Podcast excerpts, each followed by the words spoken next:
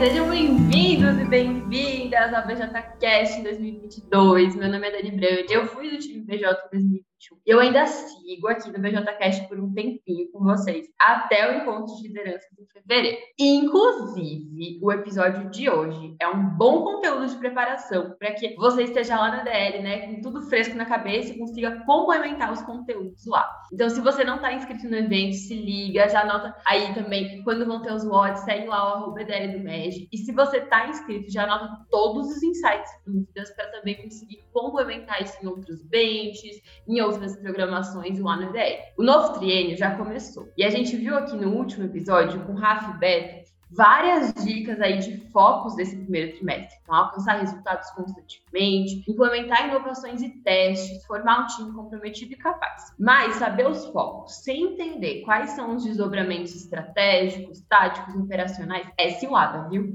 E por isso hoje a nossa conversa é sobre isso. Como que a gente define estratégia e plano de ação para esse primeiro trimestre do ano? Quem veio conversar com a gente hoje sobre o tema é a Júlia e a Clara, da FECAP Júnior. Eu já que teve um planejamento estratégico bem ousado e histórico da Média, é o famoso 282, e está se preparando para entregar muito em 2022 também, não é isso, meninas? Sejam muito bem-vindas, Julie e Clara. Obrigada demais por toparem conversar com a gente aqui hoje no BJCast. O que acham de começar se apresentando um pouquinho, explicando aí o que é esse famoso pé que vocês tiveram? Oi, Dani. Oi, pessoal. Obrigada a vocês por receberem a gente aqui. É muito legal a gente estar tá conversando sobre, enfim, planejamento estratégico, que é algo tão importante para a rede como um todo, né? E aí, me apresentando, meu nome é Julia Sá, sou presidente institucional da FECAP Júnior agora em 2022. E explicando um pouquinho mais sobre o 28 em 2, como você disse, foi um, um planejamento estratégico bem ousado de estar tá faturando o que a gente fez em 28 anos em dois anos. E aí foi um planejamento estratégico em que a gente precisava faturar 740 mil reais, mais ou menos, e 140 projetos. E aí foi bem ousado. Quem idealizou até hoje é reconhecido. Nosso hino até hoje tem o 28 em 2. E acredito que o desse ano tá um pouco mais ousado ainda, hein? Se Clara quiser me complementar. Gente, muito prazer. Sou Clara, diretora de estratégia e inovação aqui na FECAP Júnior. E é um prazer muito grande estar aqui conversando com vocês, trocando essa ideia. E como a Julia falou, esse ano a gente tá aí com um planejamento estratégico bem ousado para a FECAP Júnior. A gente tá focando aí em explorar um pouquinho mais na nossa capacidade tanto de vendas quanto também de inovação. Então ela tem muito foco assim nesses dois pilares e também no pilar de excelência, porque a gente quer entregar cada vez aí mais qualidade ao mercado. Então, em relação ao faturamento, a gente está aí com o objetivo de, de fazer o valor global de 2 milhões e 200 nesse ano, e também a gente tem aí o foco em encontrar soluções inovadoras, que é uma coisa que a gente já iniciou no ano passado. Então, a gente teve aí, por exemplo, o serviço de formatação de franquias, que foi uma grande inovação que a gente conseguiu entregar ao mercado. E esse ano a gente está com várias coisas aí em mente para conseguir estar tá sempre fazendo com que a FECAP Júnior ela tenha esse foco mesmo. Gente do céu, eu arrepiei todinha com esses spoilers aí do que, a FECAP vai estar tá entregando né, em 2022. Sério, que incrível do que vocês já estão pensando aí para estar tá super alinhados também ao nosso pé da rede, né, que começa aí um novo triênio esse ano, mas também tudo que eu sei que vocês podem entregar ainda mais de vivência empresarial aí para os membros e impacto para o estado de vocês e para o Brasil todinho, assim. Sério mesmo, parabéns, meninas, eu fiquei muito feliz de ouvir isso. E queria saber, assim, né, porque com certeza isso partiu também de um sonho de vocês. E depois que a gente sonha, tal, quais que são, assim, os primeiros passos vocês começarem de fato a tangibilizar esses grandes sonhos que vocês tinham para FECAP em 2022? O que vocês fizeram para começar esse planejamento? Então, iniciando já, né, Dani? A gente primeiro estudou o planejamento estratégico da rede, porque como você disse, a gente está bem alinhado, a gente quer crescer em rede, além de crescer como FECAP Júnior. E aí, após estudar, após ver qual era a proposta da BJ para esse triênio, a gente coletou com alguns membros antes de construir. Então, viu a percepção deles, porque como você disse, tem um sonho por trás. Então a gente sempre busca estar tá alinhado com os membros em relação a esse sonho, em relação a essa cultura. E aí depois a gente, como a gente respeita a nossa história, né? É, um, é uma grande frase que a gente gosta de falar. A gente estudou alguns planejamentos estratégicos anteriores, inclusive o 28 em 2, mas tantos outros, para entender como é que a gente poderia tá também se baseando, tá também inovando em questão disso. E aí, Clara, pode me complementar se quiser. Isso, além disso, além de estar tá fazendo esse estudo aí de estratégias anteriores, a gente também considera que é muito importante coletar um pouquinho com os membros. Então a gente entende aí que um planejamento estratégico bem feito e que realmente possa ser cumprido, ele precisa do engajamento de toda a empresa. Então por essa razão, antes mesmo da gente começar a entender para que lado a gente vai seguir no planejamento, nós fazemos coletas com os membros para conseguir entender um pouquinho as percepções dele, deles a respeito do que foi o planejamento estratégico do ano anterior, o que é que eles estão pensando para o ano seguinte, além de uma análise das tendências do mercado. Então a gente entende aí que é muito importante estar tá fazendo um estudo não só a respeito do MEG, mas também do, do mercado, né? Porque afinal é para quem a gente está vendendo os nossos projetos e é importante que mesmo sendo empresa júnior a gente tenha sempre esse olhar porque, enfim, para fazer com que o MEG ele seja cada vez mais maduro e que a gente consiga equiparar a qualidade dos serviços das empresas juniores com as empresas de mercado. E o último ponto que é essencial para que a gente consiga iniciar a construção aí de um planejamento estratégico é entender se ele está alinhado com a cultura construída. Então, na FECAP Júnior, na próxima pergunta aí a gente vai falar um pouquinho mais sobre isso, mas na FECAP Júnior a gente tem uma cultura muito voltada para o mar, uma cultura de resultados também, e aí o ele simboliza um pouco isso. E esse planejamento estratégico, ele é muito nesse viés, sabe? Ele segue uma linha de raciocínio contínua que vem sendo construída há muitos anos. E é importante também que no planejamento estratégico a gente tenha essa linha que a gente não faça um ano tão disruptivo em relação ao outro. Claro que a gente precisa estabelecer metas cada vez mais desafiadoras, e isso metas eu não falo só metas de faturamento, eu falo todas as metas aí que cercam o planejamento estratégico, mas a gente precisa manter uma linha de raciocínio sempre contínua. Nossa, super importante isso que tu trouxe, Clara. Eu acho que vou até fazer um parênteses aqui. Eu não sei se eu já contei essa história no BJCast, e se você é um ouvinte frequente, me desculpa por estar contando de novo, talvez. Mas eu lembro que uma coisa que me marcou muito quando eu fui assumir a liderança da minha EJ pela primeira vez, como líder formal mesmo, diretoria, foi que falaram numa pauta, enfim, num evento, que cada gestão, ao invés de quebrar tudo que foi feito, né? Quebrar todo o muro assim de tijolinho que a Jota já construiu, precisa de alguma forma entender qual que é a próxima camada de tijolinhos que vai colocar na história da organização. E acho que essa é uma pergunta muito importante de ser feita, porque se a gente a cada gestão, né, pega e, joga tudo pro lado e começa tudo de novo, a gente nunca vai evoluindo e amadurecendo. Então é muito importante entender quais que foram as lições aprendidas do passado, quais foram as conquistas, o que, que já está rodando bem, o que, que já está funcionando e quais que são os próximos passos. E óbvio que a gente sempre sonha coisas muito grandes, mas qual que é o primeiro passo para esse sonho grande? Então, é, isso é muito importante, de não começar tudo do zero, jogar tudo fora, toda a gestão. Porque senão a gente não evolui. E aí, queria perguntar para vocês, né? Vocês estavam falando aí um pouquinho de, justamente dessa construção lógica, disso acontecer assim dentro da cultura de vocês. E eu vejo que, ok, isso pode acontecer dentro do planejamento estratégico, a gente pensa nisso. E no momento ali da imersão, de construir as coisas, faz muito sentido. Só que manter a execução constante e retomar isso no dia a dia, às vezes é muito desafiador. Como que vocês têm feito isso? Como que vocês planejam também fazer isso em 2022? Então, Dani, já entrando nisso que você falou anteriormente, né, de que a gente precisa ver as lições aprendidas das gerações anteriores, a gente estudou bastante sobre planejamento. E aí, uma dessas lições aprendidas foi que a gente precisa de objetivos mais enxutos. Então, quando a gente estava naquele planejamento estratégico da rede, mais voltado para a gestão interna, a gente percebeu que, tendo um grande número de focos, a gente não conseguia correr com estratégia de forma constante. Então, a gente percebeu que para alcançar esses, essas metas, para é, estabelecer esse planejamento estratégico de fato, a gente precisava ter os objetivos mais enxutos e assertivos. Então, foi uma lição aprendida que a gente, enfim, desde um tempo atrás tenta botar em prática, mas esse ano mais do que nunca. Porque a gente vê que o planejamento estratégico da rede está bem ousado, está bem disruptivo para a rede crescer como um todo, e isso é muito positivo. E aí, a gente ter os objetivos em relação a cada indicador de forma assertiva,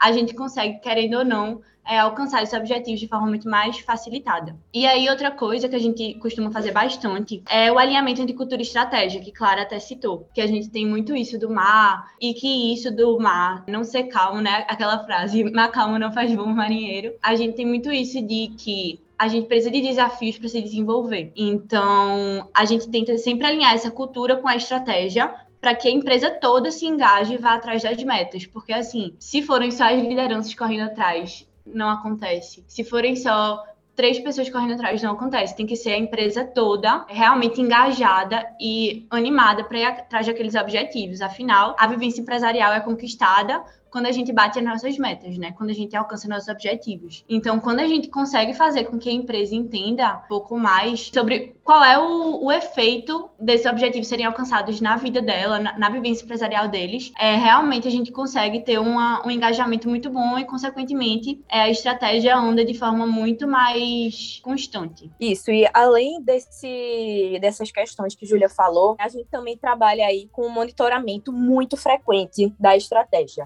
Religiosamente, toda semana, a gente faz reuniões com toda a empresa e a gente chama ela de updates estratégicos. E essas reuniões, elas são rápidas justamente com o objetivo da gente repassar aquela informação e não tornar os momentos maçantes elas geralmente aí duram em torno de 20 minutos e elas têm um momento onde o nosso time comercial ele fala um pouquinho, então conta como é que está em relação ao funil de vendas, os gerentes eles falam quanto é que tem de perspectiva e a gente também faz aí um apanhado em relação aos nossos objetivos estratégicos. Então, como é que está o nosso tracking de vendas e os demais indicadores também, que a gente faz poucos, é justamente por conta disso que, que Júlia falou, para conseguir nortear as pessoas. Então, se a gente tiver muitos indicadores, vai acabar dispersando um pouquinho a atenção. Nós temos poucos e fazemos esse monitoramento no update estratégico. Além também de sempre ter um reporte do, da equipe de inteligência de mercado. Então, é uma coisa que a gente começou a focar muito no ano de 2021.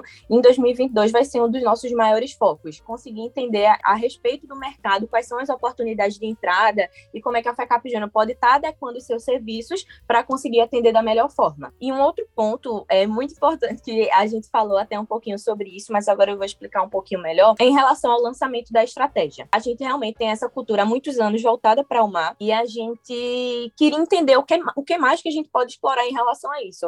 Pô, a gente já está há tantos anos fazendo isso, a gente até pensou em, em fazer outras coisas diferentes, mas a gente entendeu que dentro do mar ainda tem muita coisa para explorar. Então, por isso, esse planejamento estratégico, ele é focado em conhecer a zona mais profunda dos oceanos. Então, nós vamos aí para a zona abissal, explorar o inexplorado. E isso aí veio depois do insight que a gente entendeu que a gente só conhece 5% dos oceanos, então ainda tem muita coisa para a gente ir atrás. E dentro disso, o que a gente faz para engajar a empresa com planejamento estratégico, antes, é, além de tudo isso que a gente já falou, é criar uma experiência extrasensorial no lançamento da estratégia. Então a gente tá aí desde o ano passado soltando alguns spoilers, ninguém tá entendendo nada do que tá acontecendo, tá todo mundo na empresa extremamente curioso. A gente tem aí as nossas ferramentas de comunicação interna. Então a gente solta um vídeo do, do mato, do escuro, e ninguém tá entendendo nada do que tá acontecendo. E no momento da imersão, que vai ser amanhã, inclusive, a gente também vai continuar com isso. Então, a gente já está preparando um momento que vai ser bem, bem focado em criar uma experiência não só de um lançamento da estratégia, mas despertando curiosidade das pessoas, a gente vai fazer com que elas estejam muito mais animadas com aquilo. Então, como na zona abissal a gente tem essa questão aí da escuridão, a gente vai fazer o lançamento à noite. Então, à noite a gente vai estar no local aí é mais afastado da cidade. Nós vamos apagar as luzes, colocar só umas luzes de lanterna, luzes neon, direcionar as pessoas para o auditório. Enquanto isso, a gente focou no identidade visual também, que vai ser muito compatível com isso. Então, a, a tipografia ela é muito voltada para essa questão um pouquinho mais sombria, essa questão do mar, as cores que a gente utilizou, a gente também pegou bastante do neon, porque como vai estar tá tudo escuro, a gente vai colocar aí alguns pontos específicos neon, porque justamente vai fazer com que as pessoas elas sintam realmente como se a gente estivesse embarcando para a zona abissal. Então, isso aí é um dos fatores. Não, não é só isso que vai segurar uma estratégia, mas faz, faz com que as pessoas elas já comecem com esse pico de engajamento muito alto. E aí, ao longo do ano, a gente trabalhando com updates estratégicos e trabalhando também com essa questão do alinhamento cultural, nós conseguimos fazer com que a empresa esteja engajada nisso. Ah, eu adorei todo o, o conceito. Queria viver um pouquinho disso. Depois, por favor, contem aí como a galera também reagiu à divulgação, né, do planejamento de vocês. E fica também a inspiração para quem está ouvindo o BJCast ainda não fez nada assim com a EJ, enfim. É, dá para simplificar isso também, fazer em uma RG, ouvir os membros, entender também o que, que eles estão sonhando para o ano. Troquem bait aí com, com outras EJs, porque eu tenho certeza que ideias tão legais quanto essa podem aparecer para se aplicar aí na sua EJ. E aí, meninas, queria falar agora de uma coisa assim que talvez vocês é, enfim, nem tenham pensado, talvez tenham pensado. Mas quando a gente sonha e, e planeja coisas muito desafiadoras para um ano, é natural que às vezes as coisas não saiam conforme a gente planejou ou conforme a gente esperou. E aí, como que vocês fazem tanto essa revisão, quando que vocês pivotam as coisas, se é necessário, enfim, como que rola isso, assim, de olhar para, ok, pensamos isso ali no começo do ano, finalzinho do ano passado, mas agora não está mais fluindo tão bem, o que, que a gente faz? É, Dani, isso é bem natural, né, no movimento Empresa Júnior, porque querendo ou não, até quem está no cargo de diretoria está aprendendo. Então, a gente sempre busca fazer o planejamento de maneira mais assertiva possível, mas aí sempre tem esses impasses que também fazem a gente aprender e crescer é, como empresário júnior. Mas para tentar driblar um pouco isso da crise, enfim, a gente tenta fazer sempre uma gestão de riscos muito bem feita. Então, quando a gente está pensando na estratégia, a gente tenta pensar, e se der errado, e se não acontecer conforme esperado, tenta fazer essa gestão de riscos, e aí para já ter alguns planos de ação na manga. E isso não só durante a questão da estratégia, mas em várias reuniões de diretoria, a gente busca sempre, quando a gente vê que o cenário não está o melhor possível, fazer essa gestão de riscos. E aí outra coisa que é bem importante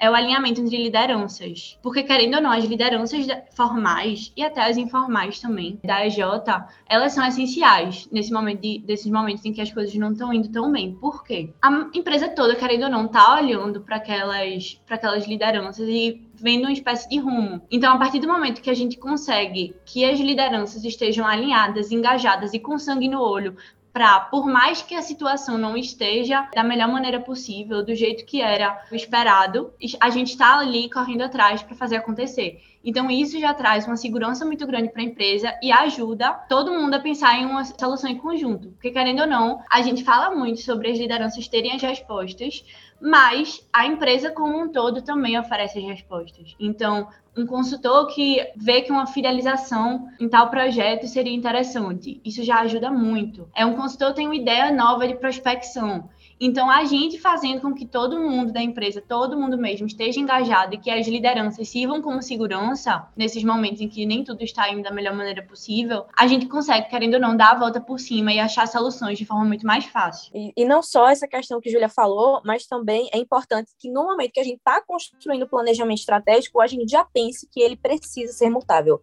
Um planejamento estratégico robusto, ele é adaptável às mudanças. E isso talvez seja uma coisa que muitas AJs demoram a entender, mas que é, que é importante. É óbvio que é muito chato a gente precisar fazer alterações no planejamento estratégico, porque, enfim, é uma coisa que é feita com muito estudo, com muito embasamento, mas que a gente precisa entender que dificuldades vão acontecer ao longo do caminho e que a gente precisa se anteceder a elas. E aí entra a questão também do, do, de uma gestão de riscos, como a Júlia falou. E outro ponto também muito importante é que, quando a gente tem um monitoramento muito constante da estratégia, como no caso da FECAP Júnior, nos updates estratégicos, semanalmente a gente está repassando o que é está acontecendo para a empresa. Então, todo mundo já está a par do rumo que a empresa está tomando. Então, caso aconteça, caso precise acontecer alguma mudança no planejamento, o trabalho ele já vai ser muito menor, a comunicação ela já vai ser muito mais simples, porque os membros eles já estão entendendo o que é está acontecendo, sabe? Então, são coisas que às vezes elas acabam acontecendo muito mais naturalmente do que parece. Nossa, meninas, isso real, assim, toda vez que eu escuto escuto falar de boa prática, né, Jota, tal, me retoma muito a voltar também para os valores do movimento. Então, isso que vocês falaram, de sempre comunicar tudo que está acontecendo para o time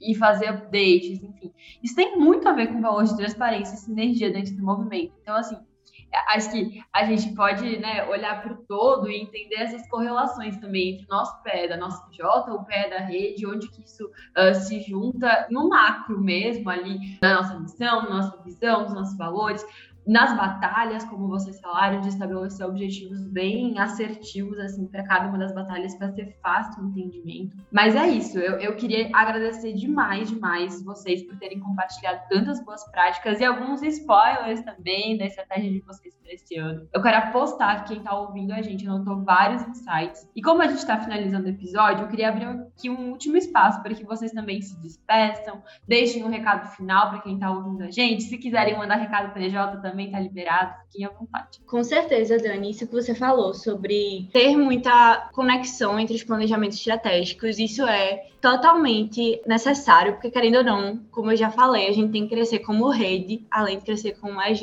E aí, queria agradecer a todo mundo que escutou O que precisarem, estamos aí. Podem falar com a gente, podem fazer perguntas.